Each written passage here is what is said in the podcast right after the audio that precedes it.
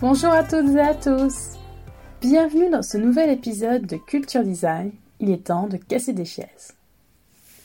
Dans l'épisode du jour, nous allons discuter du design inclusif.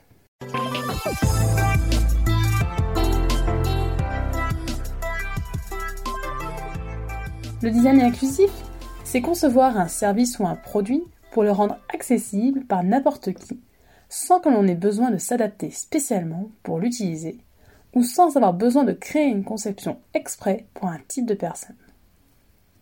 On s'assure que la conception prend en compte les besoins des personnes, avec une capacité permanente, temporaire, contextuelle ou changeante, c'est-à-dire nous tous.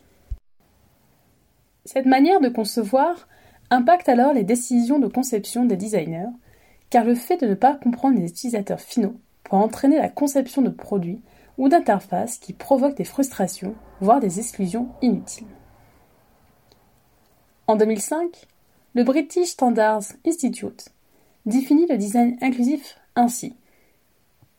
La conception inclusive met l'accent sur la contribution de la compréhension de la diversité des utilisateurs à la prise de décision et donc à l'inclusion du plus grand nombre de personnes possible. La diversité des utilisateurs couvre la variation des capacités, des besoins et des aspirations. Dès lors, vous pouvez vous demander quelle est la différence entre le design inclusif et le design accessible. Le design inclusif est une méthode de conception qui prend en compte les différentes déficiences ou handicaps comme source d'inspiration et d'amélioration. Le design accessible, quant à lui, est plutôt l'attribut d'un produit concentré autour des handicaps. En termes de législation française, l'accessibilité est une obligation légale. En France, depuis la loi numéro 2005-102 du 11 février 2005 pour l'égalité des droits et des chances, la participation à la citoyenneté des personnes handicapées, et en particulier son article 47, les sites web publics ont l'obligation d'être accessibles. L'article 106 de la loi du 7 octobre 2016 pour une république numérique prévoit d'étendre cette obligation aux sites délégataires d'une mission de service public, ainsi qu'aux sites d'entreprises privées dont le chiffre d'affaires dépasserait un certain montant.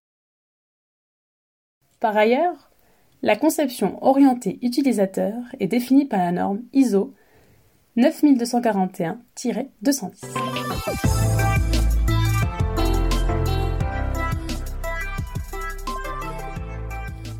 Mais qu'est-ce que donc une déficience? Selon l'Organisation mondiale de la santé, une déficience était initialement vue comme l'attribut d'une personne, orientée sur la santé principalement. Mais depuis, sa définition a évolué et la déficience est liée au contexte. En effet, dans la classification internationale du handicap des années 80, on ne se concentre que sur le handicap et sa dimension médicale. Il faudra attendre 2001 pour que l'on intègre dans un cadre tridimensionnel et que l'on parle de classification internationale du fonctionnement de la santé et du handicap. Je cite Le fonctionnement et le handicap sont des concepts multidimensionnels qui permettent de mettre en avant l'interaction dynamique entre plusieurs composantes. Les fonctions organiques et les structures atomiques des individus, les activités que font les individus et les domaines de la vie auxquels ils participent, les facteurs environnementaux qui influencent leur participation, les facteurs personnels. La déficience devient alors une disparité entre les interactions humaines.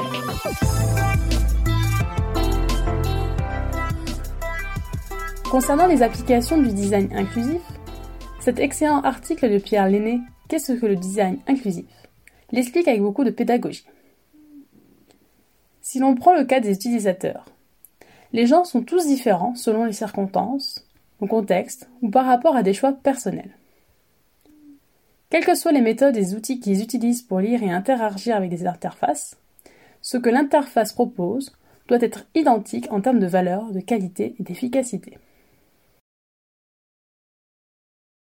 Et j'ajouterai les propos de Marie Guillaumet, experte en accessibilité numérique. on ne conçoit pas pour soi ni pour son client. Il faut oublier le concept de Design for the Future You. Elle explique que derrière cette phrase, l'idée est de convaincre les designers réfractaires à l'accessibilité de s'imaginer vieux et impotents, en train d'essayer leur propre site ou produit.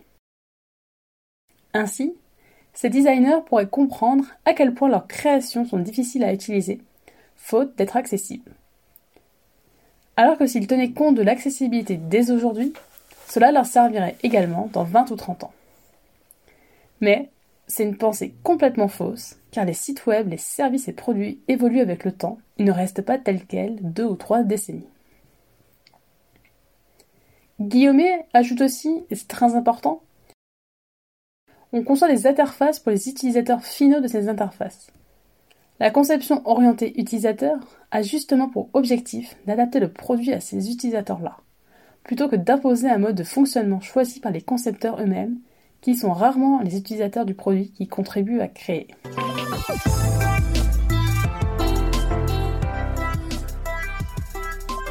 Jean-Claude Sperandio, psychologue de formation qui a soutenu le développement de l'ergonomie, particulièrement en France, a indiqué en 2007 qu'une population dite normale est une population qui comprend des personnes handicapées et des personnes âgées et très âgées.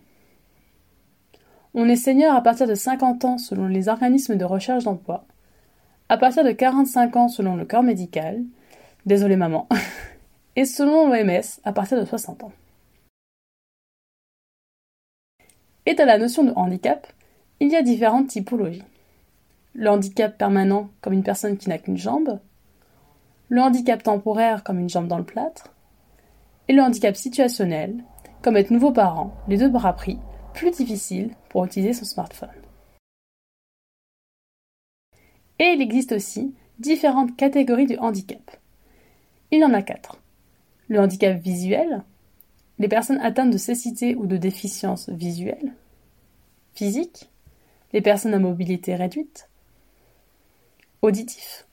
Les personnes qui ont une déficience auditive ont pour certains des problèmes d'élocution et de compréhension écrite. Et enfin, cognitif. Les personnes atteintes d'une défaillance cognitive, telles que le trouble de l'attention, de la mémoire, de la réflexion ou encore de la perception.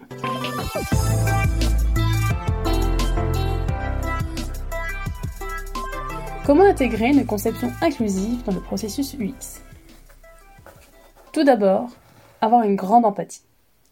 Il est important de considérer les personnes comme elles sont réellement, et non pas comme on peut penser les imaginer. Se mettre à la place d'eux ne suffit pas toujours.